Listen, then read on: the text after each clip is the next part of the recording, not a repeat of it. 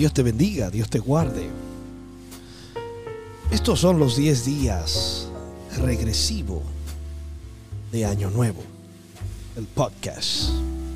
Yo soy tu pastor Jefte Misal Barranco de Ministerio Betel, Centro de Adoración en Lawrence, Massachusetts. Y la pregunta de hoy en día que yo me hago, ¿por qué me emociono al ver el año nuevo que viene ya? Tal vez si tú no te lo has preguntado, pregúntatelo ahora mismo mientras escuches este podcast. Arranca la última, arrancar la última hoja del calendario no significa la solución a nuestros problemas. Tampoco es la garantía de que el mundo seguirá en un mejor rumbo o tomará otro rumbo mejor.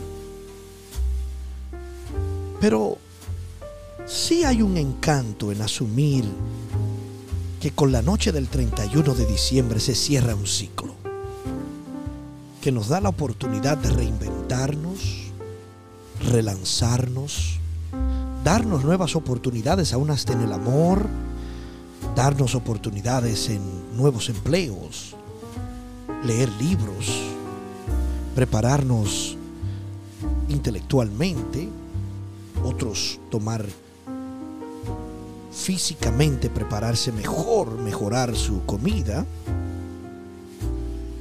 la llegada del año nuevo es una ocasión propicia para ver el futuro con optimismo.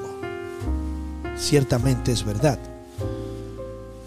Tal vez muchas personas no pueden alegrarse porque ciertamente los años que han pasado desde el 2019 hasta ahora han sido años bien difíciles.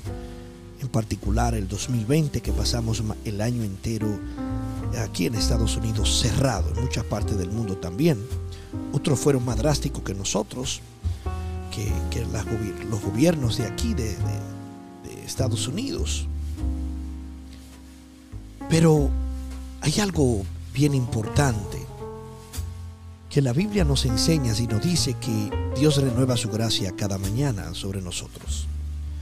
Yo sé que hay una sensación en nuestras vidas de que el año nuevo cambia de página, cambia de parecer, un nuevo un nuevo aire viene. Pero ¿qué tal si nosotros celebramos todos los días como si fuera un año nuevo? Un despertar nuevo, una emoción nueva. Digo, partiendo desde la palabra cuando dice que Dios renueva su misericordia cada mañana y su gracia está con nosotros cada mañana. ¿Por qué no mejor experimentamos ese gozo diario? Y no tenemos que esperar el 31. Esperamos el 31 en familia, como debe ser, y nos felicitamos todas las cosas, pero ¿qué tal si nos felicitamos diario por los logros que diario hemos logrado? Si no hemos caído, no importa, podemos seguir avanzando y entender que al otro día es un año nuevo, aunque no diga un calendario, pero en nuestro calendario personal vamos a decir es una nueva oportunidad y es un año nuevo para volver a empezar de nuevo.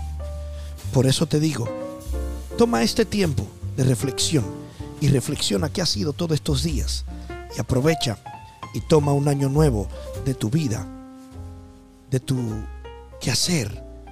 Y cada día que te levantes ahora en el 2022, empiece tú mismo a decirte, cada día que me levanto es un año nuevo para mí.